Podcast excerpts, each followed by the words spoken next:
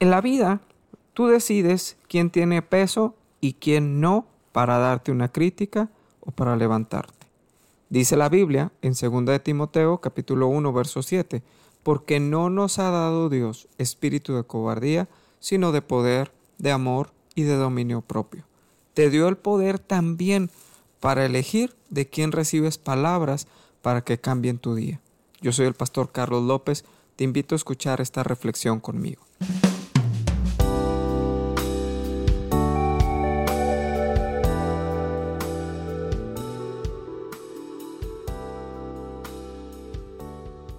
Decide quién tiene derecho a darte palabras que transformen tu vida. Muchas veces abrimos nuestro oído para recibir palabras de personas que no están calificadas para hacerlo. A veces hasta consejos recibimos y lo tomamos en cuenta para influir en nuestra vida y al final nos damos cuenta que termina afectando más que beneficiando.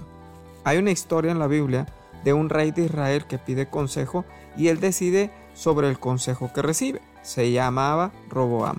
Él tiene la opción de ayudar a sus mismos hermanos bajando las tareas de ellos y no oprimiendo al pueblo o dejarlos tal cual están.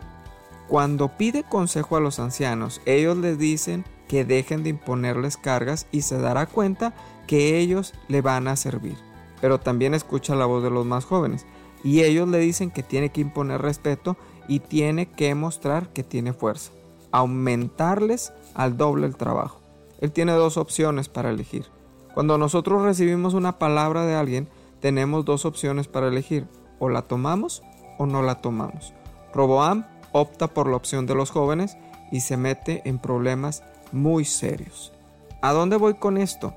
Tú tienes la opción de elegir por sobre todas las palabras que recibes, sean buenas o sean malas.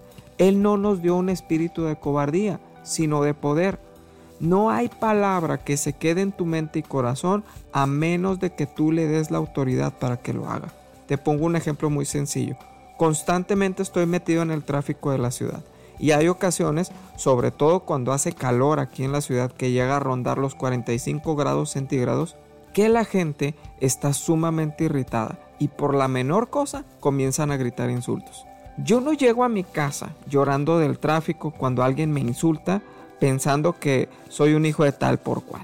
Dios me dio el poder de desechar ese tipo de palabras en mi vida. Pero no solamente de las personas que no me conocen, sino también de las personas más allegadas que quizá en algún momento de enojo o de frustración han soltado palabras que no son correctas sobre mi vida.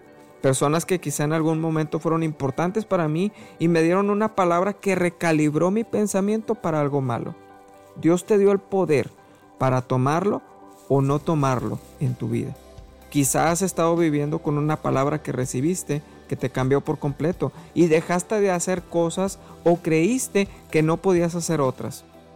Pero me encanta este versículo que leímos al principio, porque dice que no nos dio un espíritu de cobardía, sino de poder, de amor y de dominio propio. Ese dominio propio es también sobre el pensamiento de nosotros mismos. Esas palabras que de otros vinieron, tú tienes el dominio propio para no dejarte dominar por esas mismas y avanzar a lo que Dios tiene para ti. Hoy tienes que sacudirte de muchas palabras que te fueron dadas, pero adivina qué, también de consejos que recibiste que no eran buenos y marcaste una línea de vida a través de eso.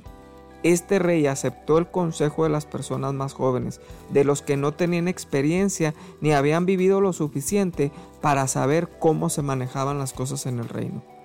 Si tú quieres recibir consejo de alguien, deberías de hacerte estos cuestionamientos que te voy a dar antes de aplicar un consejo. Primero, ¿la persona que me está aconsejando tiene la autoridad moral para hacerlo? He visto muchas personas sin la autoridad moral dar consejos de cosas que no viven. Por ejemplo, personas solteras dando consejos matrimoniales, personas sin trabajo dando consejos de finanzas. ¿No te parece incongruente? Bueno, Medita cuántos consejos has recibido de personas así. Y lo malo, te voy a decir algo, no es recibirlo, lo malo es aplicarlos. Número dos, la persona que me aconseja conoce del tema de lo que me está hablando. A mí no me gusta opinar de temas que no conozco. Y he preferido guardar silencio cuando no sé o de plano decir que no conozco el tema. Por ejemplo, si me preguntas de alpinismo, no tengo nada que decir al respecto. Pero hay gente que no se calla, de todo opina aunque no sepa. Y lo malo no es que no se calle, sino que recibimos sus consejos. Número 3. La persona que me aconseja tiene la experiencia necesaria para hacerlo.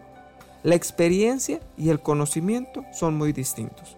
El conocimiento te lo pueden dar los libros, pero la experiencia te la da el tiempo. La persona que te está dando un consejo ha vivido lo suficiente para que tú le apruebes un consejo.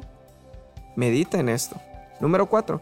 La persona que me aconseja tiene la autoridad espiritual para hacerlo. Esto es cuando pides un consejo que sabes que va a repercutir directamente en tu vida espiritual. Por ejemplo, si pides un consejo a alguien en tu congregación, pues no vas a ir con una persona nueva o con alguien que no conoce la palabra de Dios. Ten mucho cuidado con eso. Qué interesante es reflexionar en la palabra y deshacernos hasta de consejos que no son buenos que hemos seguido como un estilo de vida. En algún momento de tu vida, si no ha llegado, va a llegar algún conocido, algún familiar, un amigo, un vecino, que le recetaron algunas pastillas que son muy buenas para algún mal que te aqueje que deberías de tomarla. Si lo filtras con estos cuestionamientos que te acabo de hacer, ¿qué le contestarías? Ahora yo te pregunto, ¿cuánto medicamento, suplemento o cosas así por el estilo has tomado porque alguien te lo sugirió? Qué interesante, ¿no? Qué interesante poner en una balanza todo esto que estamos hablando y te repito, Dios nos dio la autoridad para someter aún este tipo de palabras en nuestra vida. ¿Por qué no oramos y le decimos a Dios que, que nos dé la fortaleza para deshacernos de estas palabras y de consejos que alguien puso sobre nosotros que no fueron correctos?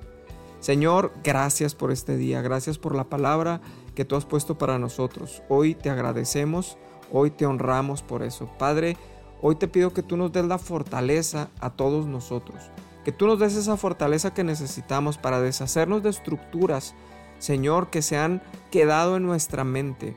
Consejos que hemos recibido, palabras que hemos recibido de personas incorrectas. Señor, o quizá de personas que son buenas para nosotros, pero el consejo realmente no lo era. Espíritu Santo, revela a cada uno qué son las estructuras que tenemos que mover.